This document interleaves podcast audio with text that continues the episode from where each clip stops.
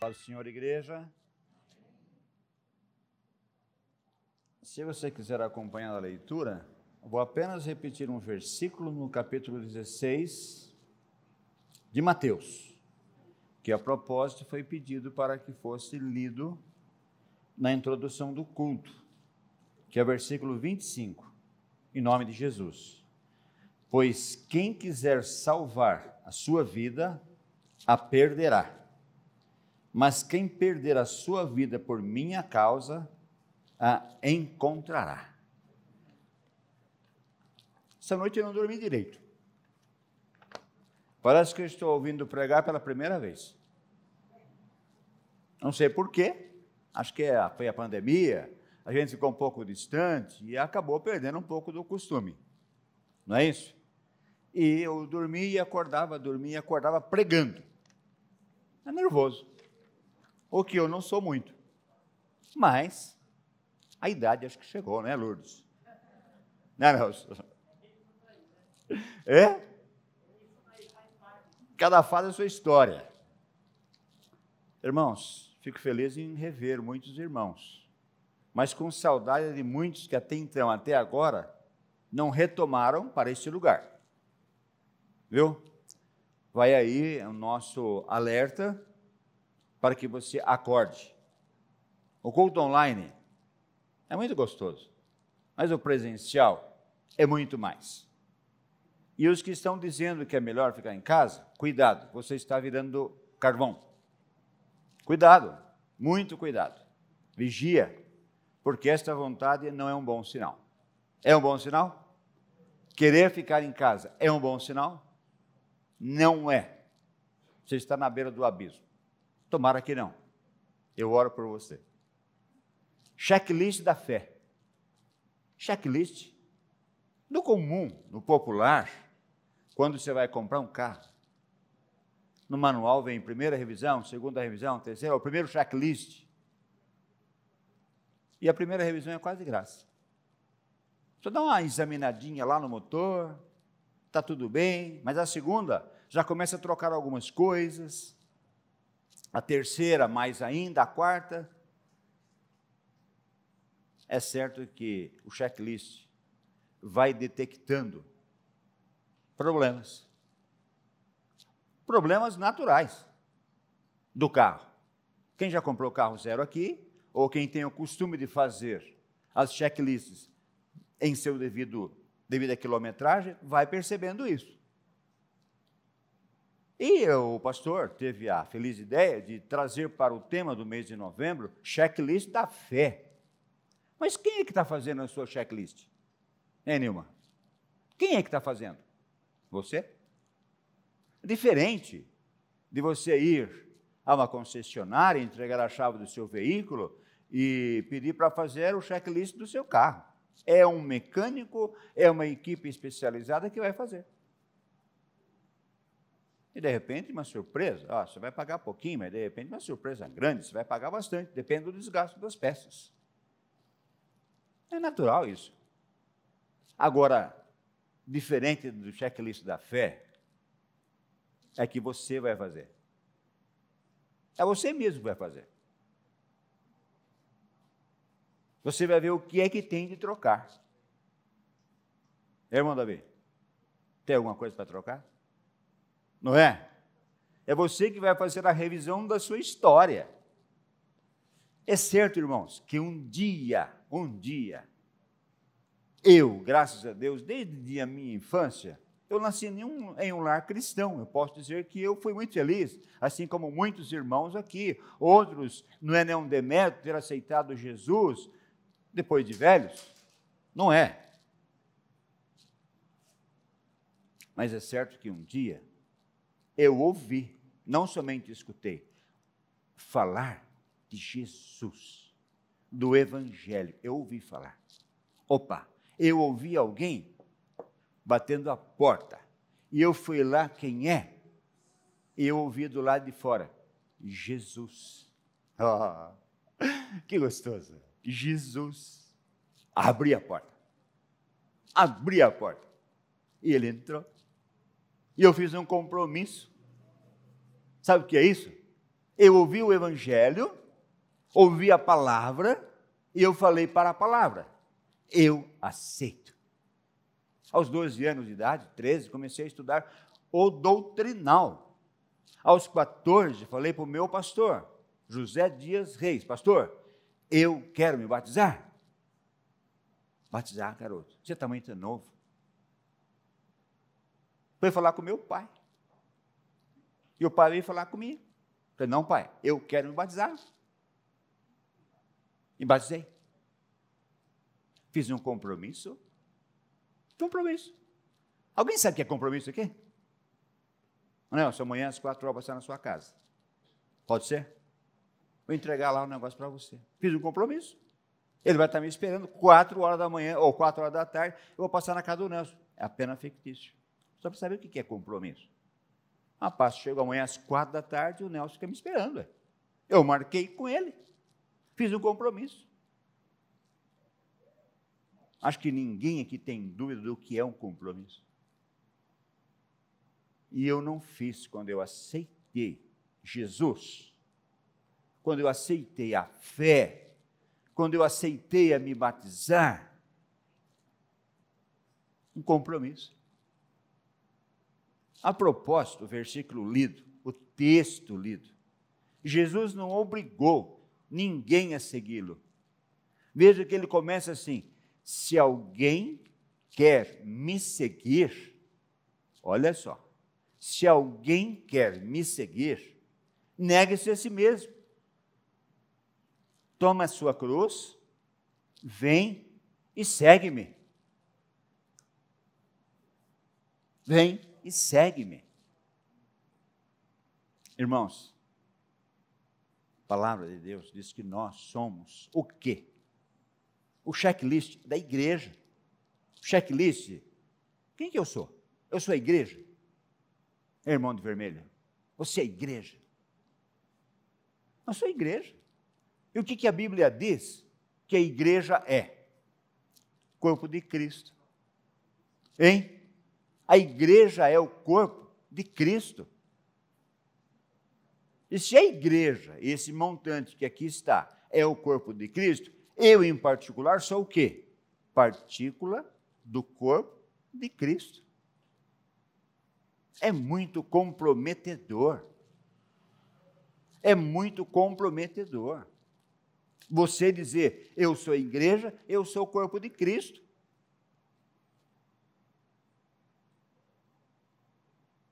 Negar-se a si mesmo. O que quer dizer? O mundo tem prazeres, irmãos. Se tem coisa bonita, linda, gostosa, é o mundo. A vida a liberdade. Sem muito, não isso, não aquilo. Viver debaixo de regras. Você viver o Evangelho espontaneamente, você não sente a regra. Quando você vive o Evangelho por amor, quando você renuncia ou nega a si mesmo e pega a cruz, por si próprio, você não vê o peso da cruz. Tem muita gente seguindo a Jesus, ou dizendo que está seguindo a Jesus, anda um passo, coloca a cruz no chão, corta um pedaço, anda mais outro, coloca no, no, no chão, corta outro e vai rebentando a cruz. E diz que está seguindo Jesus. É certo que nós somos o corpo de Cristo de verdade. E lá na frente, no dia da separação, do arrebatamento, da subida, vai acontecer a separação. Aqui nós vivemos todos iguais. Não dá para saber quem não é corpo de Cristo aqui. Tem um pensamento de uma grande escritora, a Igreja da Promessa não gosta muito que falem em Ellen White. Eu vou falar da Ellen White só esse pedacinho, tá bom? A Bíblia diz que é para a gente examinar tudo e reter o que é bom. Ela diz que na vinda de Jesus, nós teremos três grandes surpresas. E a primeira e triste surpresa é Jesus vir e arrebatar a igreja, e você dizia assim: Eu não fui. Eu não fui. É ou não é triste? Triste. Eu não fui. A segunda surpresa é você chegar lá no céu e olhar assim e dizer assim: Nossa, mas Fulana, Fulano vieram. Vieram, Davi? Aquele vizinho bebum, aquele mulherengo, aquele caloteiro, veio. É isso mesmo. Segunda é, surpresa. E a terceira, ela é quase igual. É você chegar lá e dizer assim: nossa, Fulano não veio. É, não veio a Fulana. Era tão santa. Isso é verdade. Hoje nós estamos olhando um para o outro aqui. Não sei se você pode me julgar, eu julgar você, mas é certo que eu posso fazer isso, que achar um santarrão. Ou você me achar um santarrão. Você me vê aqui quarta-feira, você me vê domingo, você me vê nos cultos, nos lares, você me vê na igreja, você me vê pregando, você me vê dizimando, você me vê fazendo tudo que parece ser igreja. Mas de repente, não subi. Fiquei. Pode acontecer isso? Com certeza pode. Sabe por quê? Eu escolhi, irmãos, um texto bastante conhecido. Nós vamos hoje dar um modelinho, modelinho do crente que não vai, e um modelinho do crente que vai. Está em Mateus, sabe o quê? Capítulo 25. Pode abrir aí, no comecinho dele, Mateus, capítulo 25, começa assim, olha a parábola das dez virgens. Você já conhece ela de cor, não conhece? Vou ler. O reino dos céus será, pois, semelhante a dez virgens que pegaram suas candeias e saíram para encontrar-se com o noivo. Cinco delas eram insensatas e cinco eram prudentes. As insensatas pegaram as suas candeias, mas não levaram óleo. As prudentes, porém, levaram óleo em suas em vasilhas, junto com suas candeias. O noivo demorou a chegar, e todas ficaram com sono e adormeceram. Todas, as prudentes e as imprudentes. À meia-noite ouviu-se um grito. O noivo se aproxima saiam para encontrá-lo. Então, todas as virgens acordaram, prepararam suas candeias. As insensatas disseram para as prudentes: Deem-nos um pouco do seu óleo, pois as nossas candeias estão se apagando.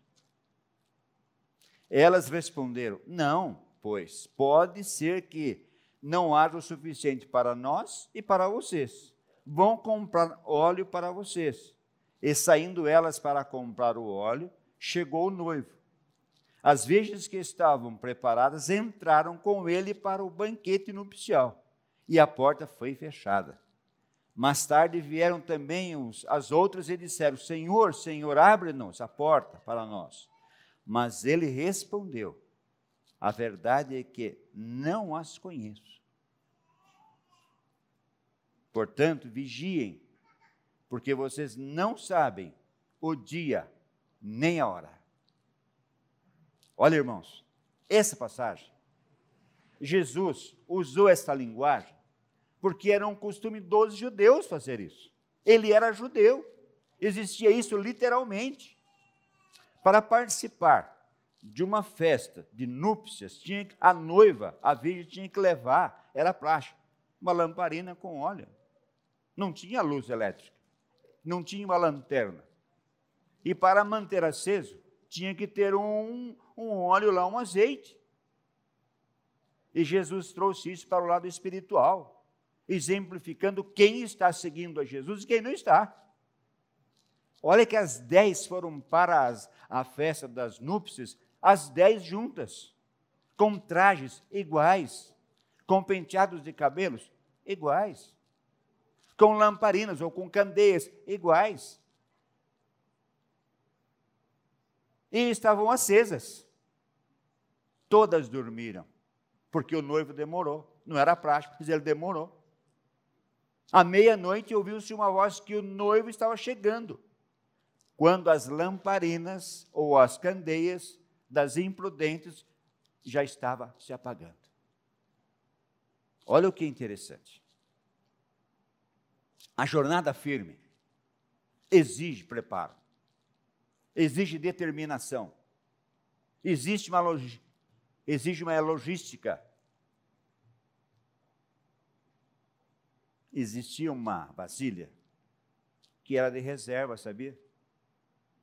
Existe, existia ali dentro daquela candeia um recipiente que era, por exemplo, de 30 ml ou 50. E ela estava cheia quando começou o preparo para ir para as núpcias, para o encontro. Só que foi ficando acesa até meia-noite, foi apagando. Mas a vasilha de reserva tinha azeite nas virgens prudentes. O que nas vasilhas das imprudentes não tinha azeite. O que significa, pastor Nelson, este azeite? No real hoje. No real hoje. a graça de Deus em nós. Não é isso? Mas espera aí. Eu conheço a graça de Deus. Eu conheço a graça de Deus. Eu sei que eu sou salvo pela graça de Deus. Mas olha, o modelinho, depois eu volto aqui. Vamos para Romanos, irmãos. Romanos, capítulo 12. Aqui está o modelo do cristão mesmo, a partir do versículo 1. Tenha paciência. Olha só. Portanto, irmãos, rogo-lhes rogo pelas misericórdias de Deus que se ofereçam em sacrifício vivo, santo e agradável a Deus. Esse é o culto racional de vocês. Não, aqui começa, irmãos, ó, não se amolde ao padrão deste mundo, mas transformem-se pela renovação da sua mente, para que sejam capazes de experimentar e comprovar a boa, agradável e perfeita vontade de Deus. Olha, não se amoldem a este mundo. Veja que o mundo tem um, tem um molde, né?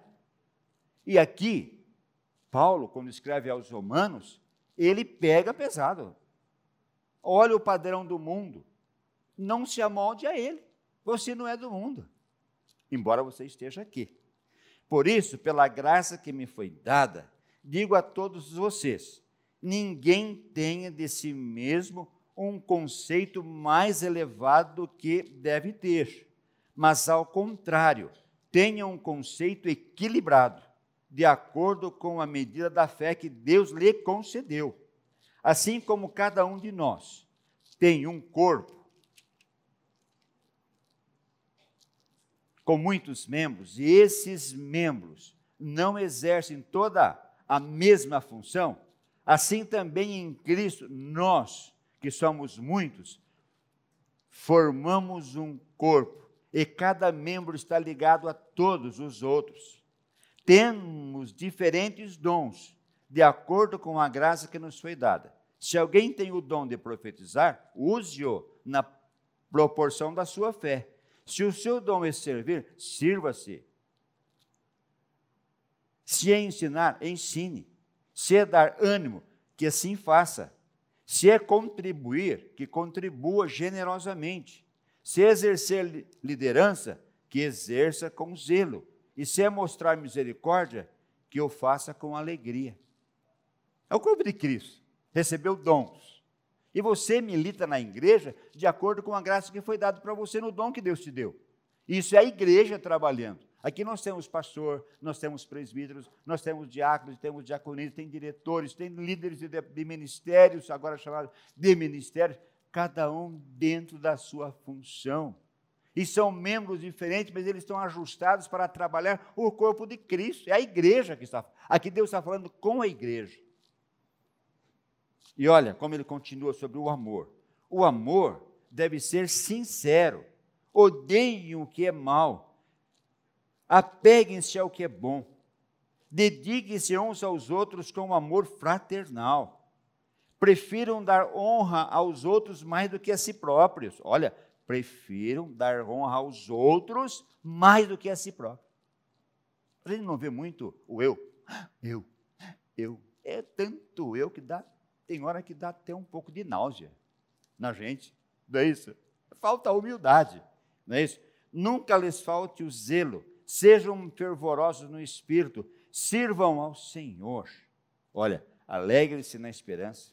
Sejam pacientes na tribulação persevere na oração. Compartilhe o que vocês têm com os santos em suas necessidades. Pratiquem a hospitalidade. Abençoem aquele que os perseguem. Irmãos, é aqui uma parte muito abençoada e difícil. Abençoem aqueles que os perseguem. Abençoe e não os amaldiçoe. Alegrem-se com os que se alegram chora com os que choram. Tenham uma mesma unidade uns para com os outros. Não sejam orgulhosos, mas estejam dispostos a associar-se às pessoas de posição inferior. Não sejam sábios aos seus próprios olhos. Olha, irmãos, tem gente que faz um curso superior, ou faz uma pós, ou porque tem um currículo de 50 anos de trabalho, se acha seja pastor, seja é, um engenheiro, seja um professor, seja lá o que for, a palavra está dizendo: não seja sábio aos seus próprios olhos. Por mais habilidoso que você seja, tenha humildade, não é isso? Não retribua a ninguém mal por mal. Procurem fazer o que é correto aos olhos de todos. Façam todo o possível para viver em paz com todos. Amados, Nunca procurem vingar-se, mas deixem com Deus a ira, pois está escrito: minha é a vingança. Eu retribuirei, diz o Senhor. Ao contrário, se o teu inimigo tiver fome, dele de comer. Se tiver sede, dele de beber. Fazendo isso, você amontoará brasas vivas sobre a cabeça dele. Não se deixem vencer pelo mal, mas vençam o mal com o bem. Esse é o modelo.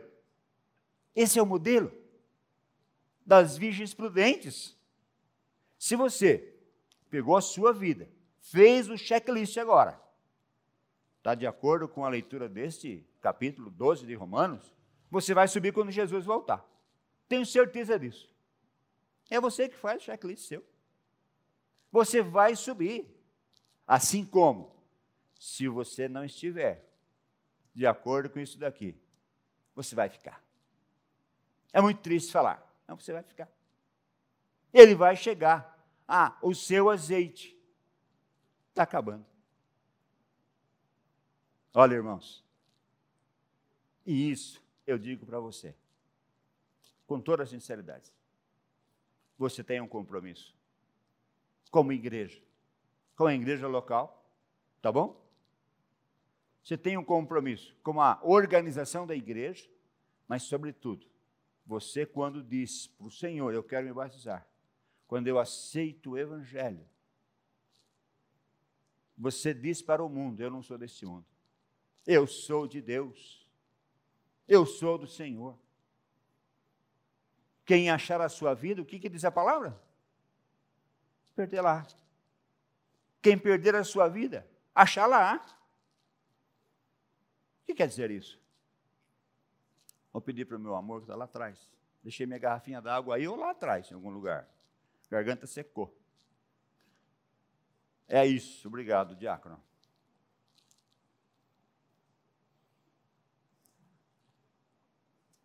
Obrigado. Se eu tivesse tomado aquela água que Jesus falou, eu não ia ter sede. Essa aqui é da samaritana.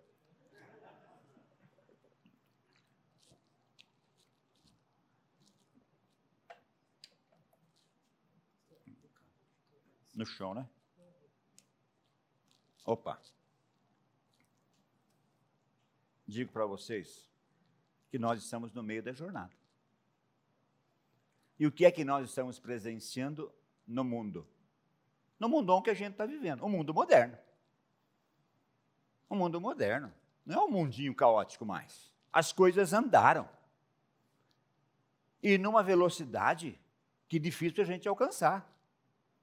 Muitas das coisas que nós fazíamos ontem, os nossos, nossa geração Y que está aí, está dizendo assim, soleto, ultrapassado, não quer nem ouvir a gente mais.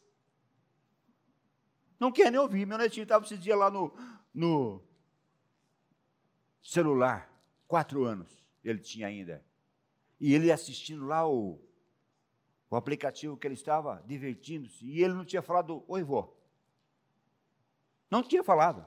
E eu falei, ô, oh, você não vai falar oi pro vô, não? Olhou assim, não falou, ah. E eu insisti. Ô, oh, carinha, você vai ou não vai falar oi para mim?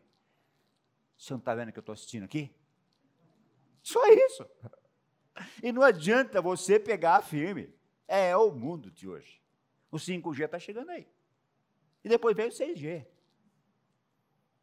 Se você não tomar cuidado, a enxurrada te leva. A enxurrada te leva. Isaías 59, 19, diz assim: Vindo o inimigo como torrente de águas, ou numa outra tradução diz assim: de muitas águas o Espírito do Senhor arvorará contra ele a sua bandeira. Sabe o que é isso, irmãos? Sabe quem é o Espírito do Senhor? O anjo do Senhor.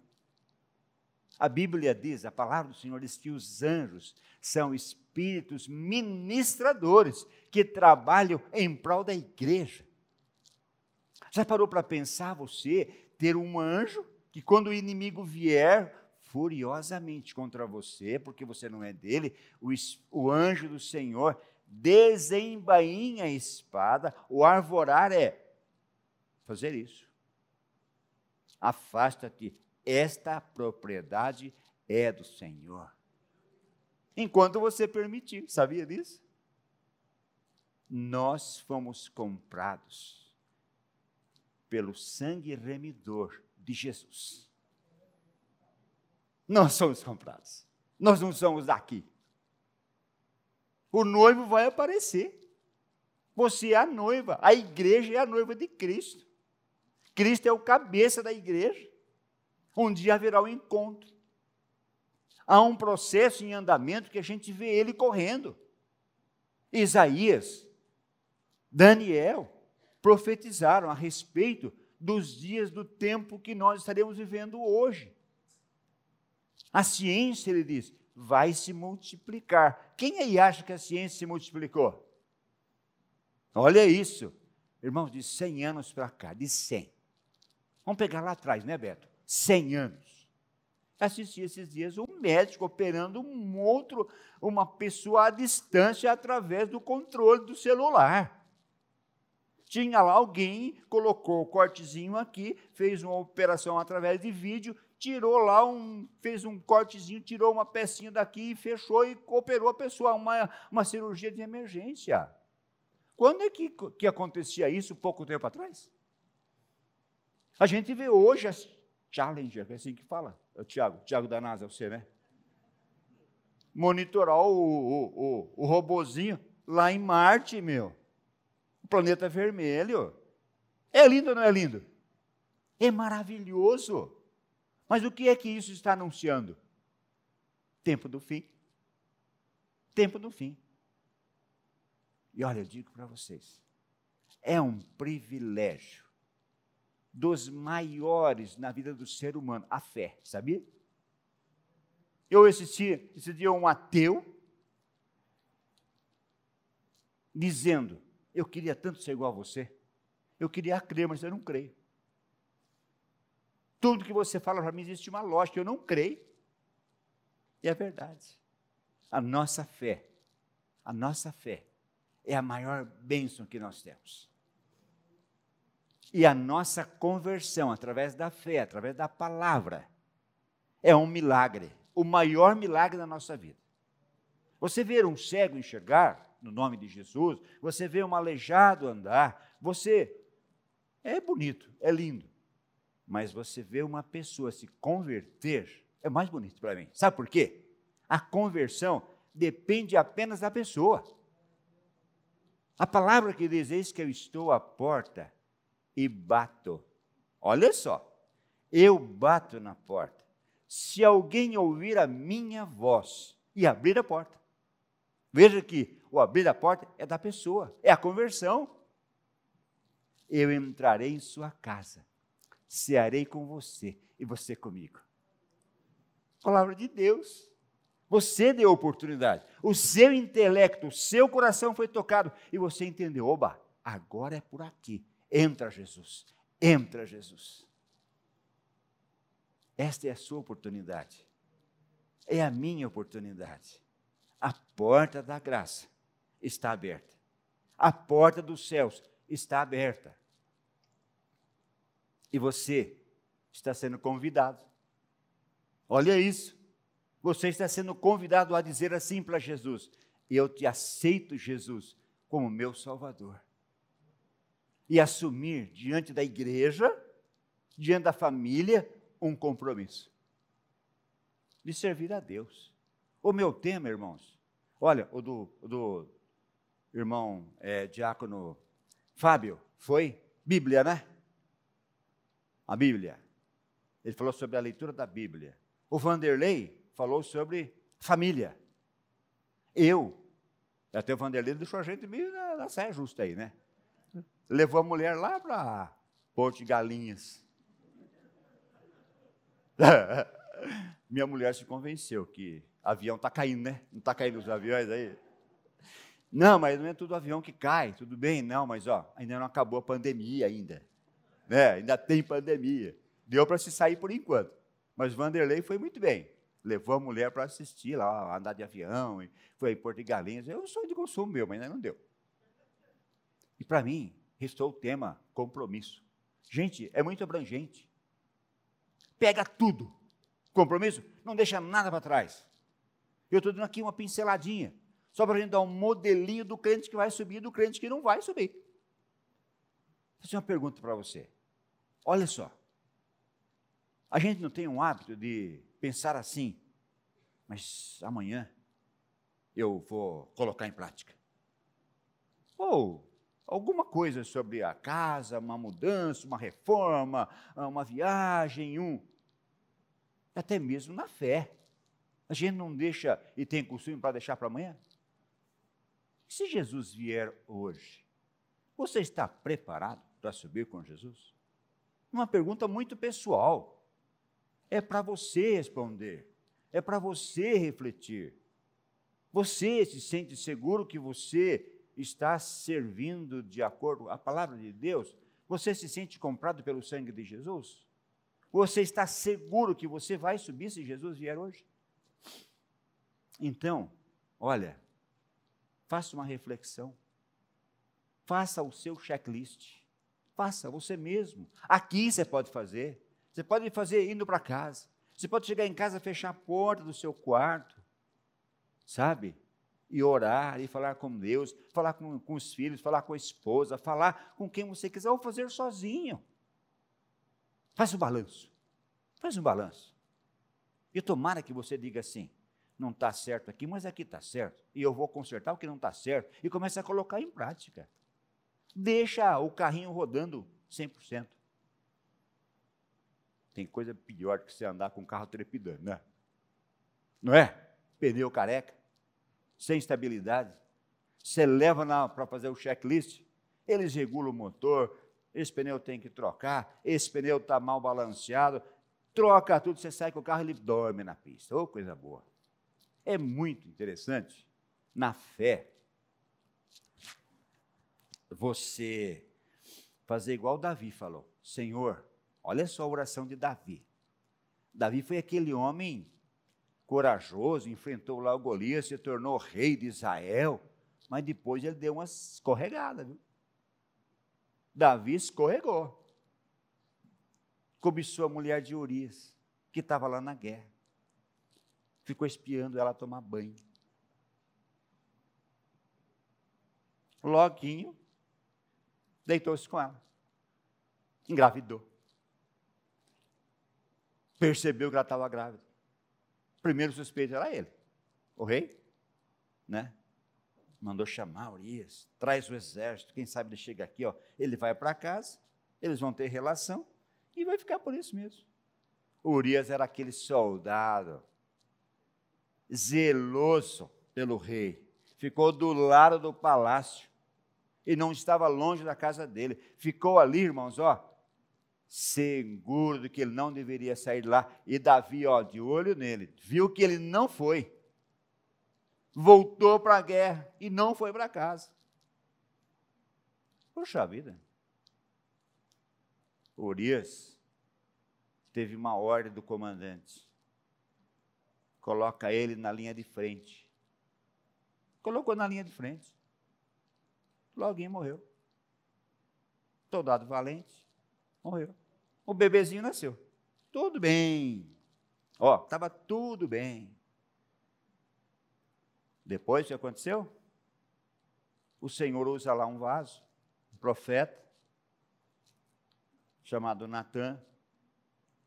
O que, que se faz com um homem que tinha várias vinhas e ele tinha um servo que tinha uma única vinha e ele vende aquela única vinha do servo e dá uma festa para os seus amigos? É digno de morte. Profeta falou para ele: é você. é você. Nossa, veio à tona o pecado, viu? Na vida de Jesus, não vai ficar ninguém para trás, não. A peneira vai fazer assim, ó. A peneira vai fazer isso. O que é grão, o que é grão vai ficar em cima da peneira. Mas o que é xoxo, o vento vai levar. É pessoal isso, irmãos. Eu nunca vou te salvar. O que diz no final do versículo que foi lido pelo diretor? Quando eu, quando eu vier no meu reino, darei a cada um de vocês, segundo o que você tiver feito.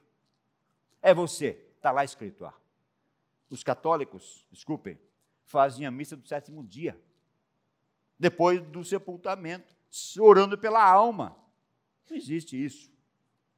E não adianta, nós fazemos também o culto fúnebre de despedida, mas ali o livro já está fechado não vai salvar mais ninguém. Oramos pela família, ah, oramos para nos alegrarmos, porque é um ente querido que está indo embora, mas já foi.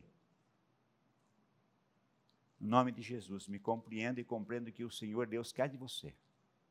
Você é membro do corpo de Cristo. Você é templo do Espírito Santo. Deixa o Espírito Santo agir na tua mente e no seu coração. E espera Jesus, sabe o quê? Sabe como?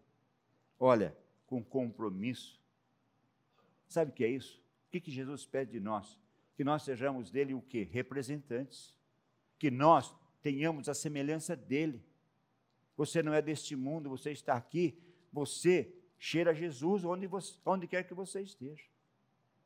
Você tem um compromisso com ofertar, você tem um compromisso em congregar, você tem um compromisso em dizimar, você tem um compromisso em pregar o Evangelho, você tem um compromisso em olhar o seu semelhante e ver que ele precisa de uma palavra sua. Jesus te ama. Jesus te quer. ouvir um testemunho hoje do meu genro. A gente falando alguma coisa sobre é, sermos e estarmos no lugar certo e falar a palavra certa. Ele foi num velório, porque ele tinha acabado de assumir o pastorado dos jovens. A pessoa na qual ele foi no velório nem conhecia a esposa, que é a minha filha, Flávia. E ela foi junto com ele, lá no cemitério das flores. E ela estava ali sepultando o seu pai. E ela era uma desigrejada, desviada. E ela, quando viu o Luffy, que é o meu genro, e a minha filha, olhou para ele assim e sentiu amada, só pela presença dele. Ele não falou uma palavra sequer naquele culto de despedida. Ele simplesmente compareceu lá. E ela então disse assim para ela mesma: A minha igreja será a igreja onde Luffy congrega. E ela é eternamente agradecida, por quê? Viva a presença de um pastor, de alguém que foi lá na hora certa, dar um abraço. Veja a sua posição, que ela é importante. A lista de pecados dessa mulher era muito grande. Era muito grande. Mas ela reconheceu que Jesus era o Senhor da vida dela. Um gesto lindo. Enxugou os pés de Jesus com seus cabelos. Você tem a oportunidade, você tem oportunidade de fazer a mesma coisa. Não importa a sua lista de pecados, Ele está disposto a colocar a mão sobre a sua cabeça e oferecer os pés dele para você lavar. Então, no nome de Jesus, entenda, a palavra de hoje não é do Paulo, não é de homem, não é de uma organização religiosa apenas. É a palavra daquele que tudo pode sobre as nossas vidas. E o que mais ele quer é que o seu coração demonstre uma coisa: arrependimento, para que você tome um novo rumo na sua vida e se converta ao Todo-Poderoso. Deus, no nome de Jesus, complete em você e em mim a obra que ele começou e nos abençoe. Amém.